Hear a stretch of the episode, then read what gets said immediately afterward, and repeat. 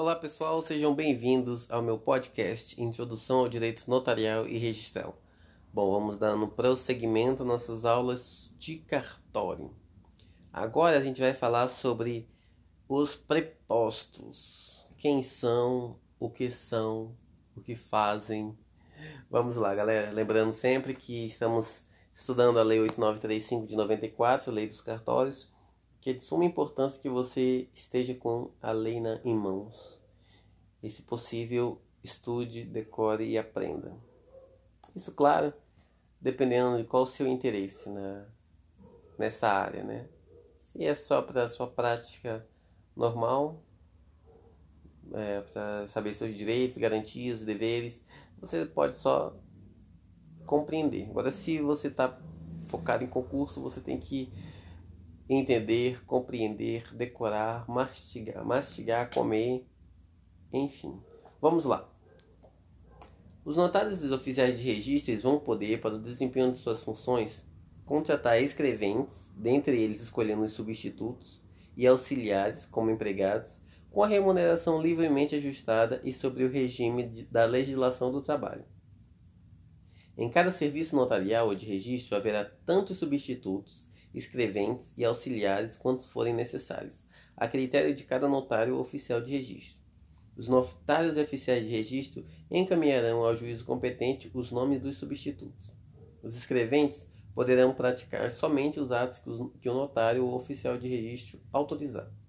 Os substitutos poderão, simultaneamente com o notário ou oficial de registro, praticar todos os atos que lhes sejam próprios, exceto, nos tabelionatos de notas, lavrar testamentos. Isso é de suma importância. Dentre os substitutos, um deles será designado pelo notário oficial de registro para responder pelo respectivo serviço na ausência e nos impedimentos do titular.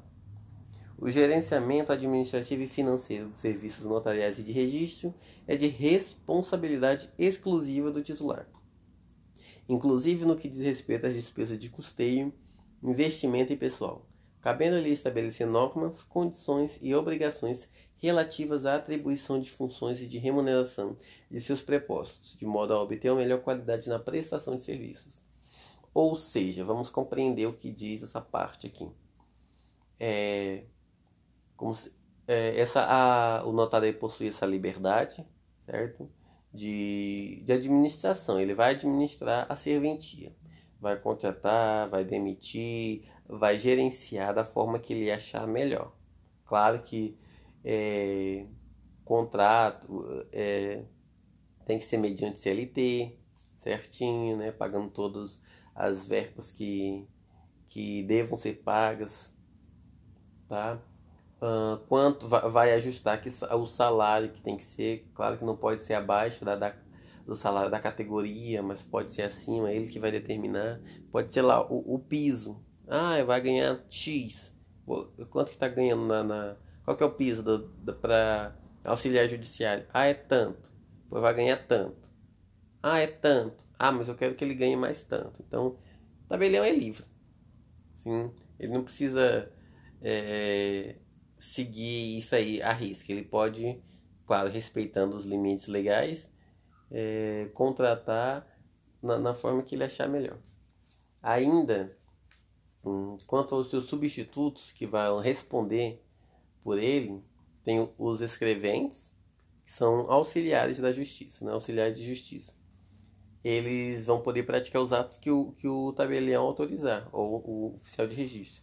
Por exemplo, assinar escrituras, assinar é, reconhecimentos de firma, alguma essas coisas nesse sentido, certo? Assinar é, matrículas de imóvel, é, assinar assim no que eu digo, assinar, mas dependendo do tabelionato, dependendo do estado, o tabelião tem que assinar embaixo, tá? Assim, assinar como eu fiz digitar e conferir. Aí o tabelião assina como é, conferir, dou fé, assino e raso encerrando aquele ato. Tá? Outros, o tabelião já autoriza ele a assinar direto. Tá? Nesses casos, É, também tem os substitutos, quando se trata dos substitutos. A gente está falando dos escreventes, né, que podem praticar só o que o, o tabelião determinar. Então eles são limitados. Já os substitutos não, eles podem praticar todos os atos que o tabelião ou o oficial de registro possam, deva praticar, possa praticar, certo?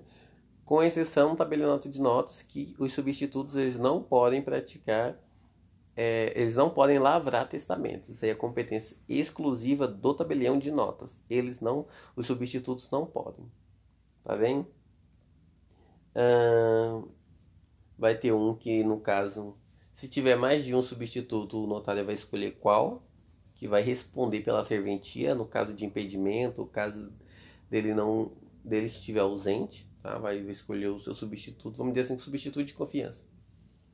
Normalmente é o primeiro substituto, né? Mas aí ele vai escolher qual que vai vai responder pela serventia, vai ficar de guarda.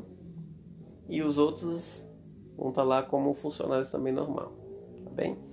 E isso aqui para dizer que ele é livre para administrar. É claro que ele não possui essa ampla liberdade, porque tem uma série de leis, de regramentos, de regimentos, de provimentos que, que vão estar é, tá disciplinando a atividade. Então, o, o notário, o oficial de registro, ele tem um mundo de leis também para seguir. Então, ele é regulado, ele é limitado. Mas quando se trata de administração, de contratação, demissão, ele é livre. Claro que né, também a liberdade, a, a liberdade não é plena, porque também tem, ela é limitada também a, a, a CLT, as leis trabalhistas, então não é de qualquer jeito, mas ele pode admitir, pode demitir com quem ele quiser, contratar quem ele quiser. Não tem essa vedação, ah, eu não posso contratar familiar. Pode. Ele quiser que no cartório só funcione a família dele, ele pode contratar só a família dele. Ou ele quiser que não contratar ninguém que ele conheça, ele pode contratar todo mundo desconhecido. Não tem vedação quanto a isso, tá? É importante falar aqui também que no, no serviço que o titular, que é titular, o notário oficial de registro eles não podem praticar pessoalmente qualquer ato de seu interesse, do interesse de seu cônjuge, de parentes, na linha reta ou na colateral, consanguíneos ou afins até terceiro grau.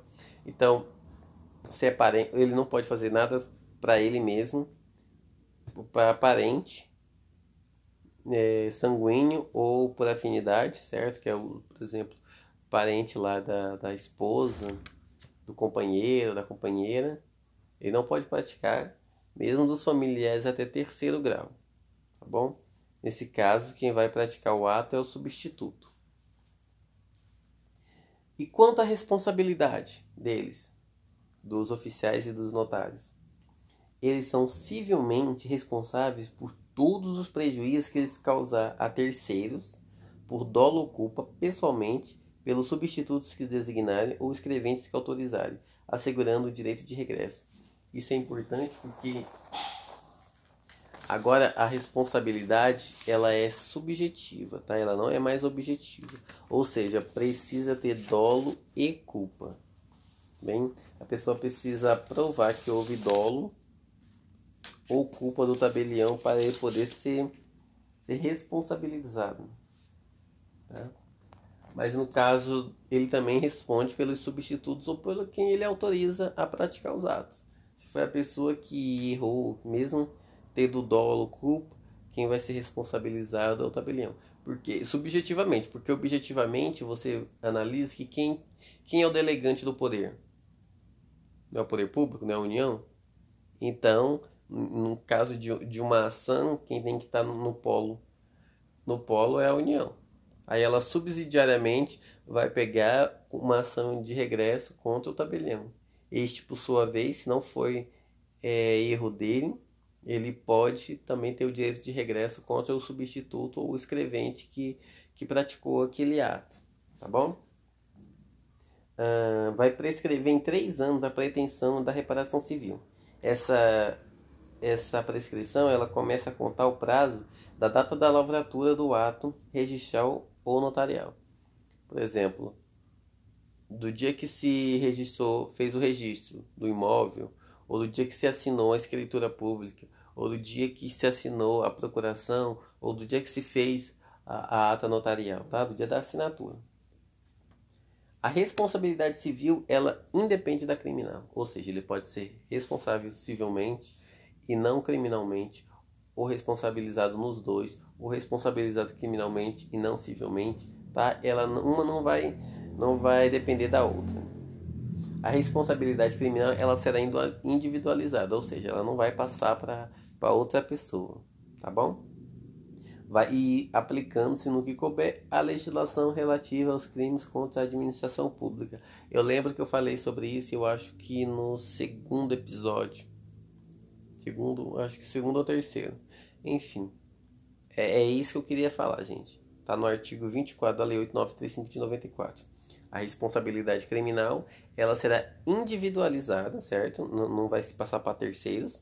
É só ele que responde, não, não responde seus filhos, não responde seus seus ascendentes nem descendentes, e vai se aplicar no que couber a legislação relativa aos crimes contra a administração pública. Isso é, em se tratando de responsabilidade criminal, não a civil, tá? Criminal. A individualização prevista nesse capítulo, ela não exime os notários, os oficiais de registro, da sua responsabilidade civil. Ou seja, se aquele ato foi praticado pelo preposto, lá, pelo substituto, ele vai ser é, vai, ele vai ser responsabilizado criminalmente, porém o titular vai ser responsabilizado, responsabilizado civilmente, porque ele é o titular, ele autorizou que o, que o substituto ou escrevente praticasse aquele ato.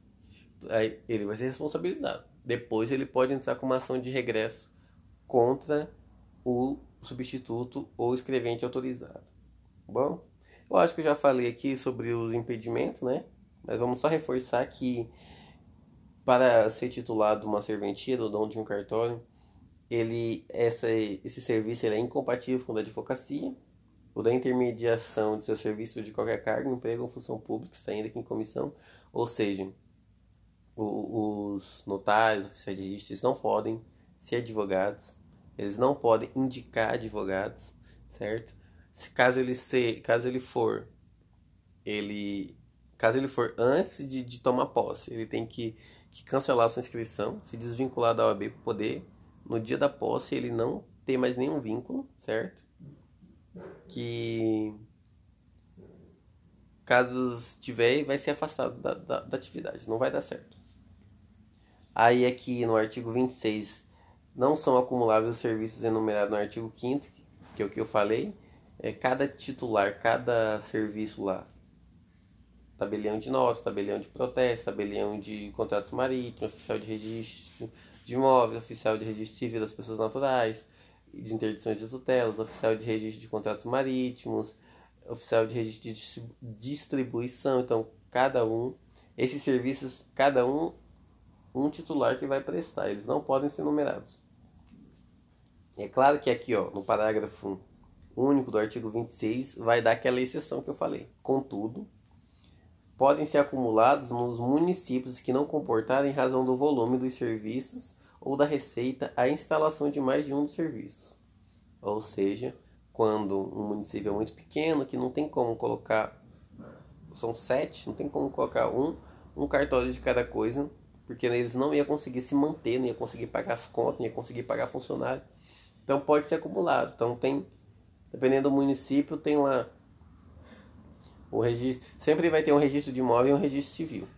Tá? E esses, esses vão ter um, um em cada, cada município. É, mas pode ser um registro civil junto com o registro de imóvel, no caso, na verdade. Sempre vai ter é, um registro civil, sempre vai ter. Mas pode ser um registro civil junto com o registro de imóveis, um registro civil junto com o registro de, de protestos, um, tabelião, um registro de imóveis com tabelionado de notas. Então, pode ser sim, tá? Em municípios pequenos.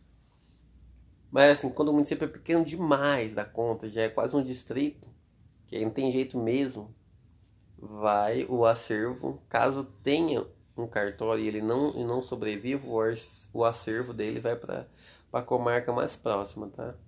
Isso a gente vai ver mais para frente também. Então, dependendo da quantidade de pessoas na cidade, né, que não que que só que vai, oh, cartório também não, não se cria por vontade do, do, do, do tabelião, tá? Vai, vai, vai, é criado pelo poder público, pelo poder judiciário, pelo juízo competente, criado pelo juízo competente. Então, o juiz competente que vai decidir se ali vai, vai se criar um, uma nova serventia ou não. Tá? Foca nesse último, juízo competente. Então, mas a gente vai ver isso mais para frente. A gente vai, vai, vai, analisar isso aí também. Quando a gente chega nessas partes, vocês vão saber que eu vou lembrar e vou falar, ó, é disso que eu tava falando. eu quer dizer, até eu me perco. Bom, gente, sobre os prepostos, responsabilidades, é isso. Depois a gente tem mais aulas para encerrar a Lei 8935 de 94, tá bom? Só as disposições finais. Depois a gente vai passar para a Lei 6.573, que é a Lei de Registros Públicos. Também é bem longa. Bom, gente, obrigado por me acompanhar até aqui. Até breve. Tchau.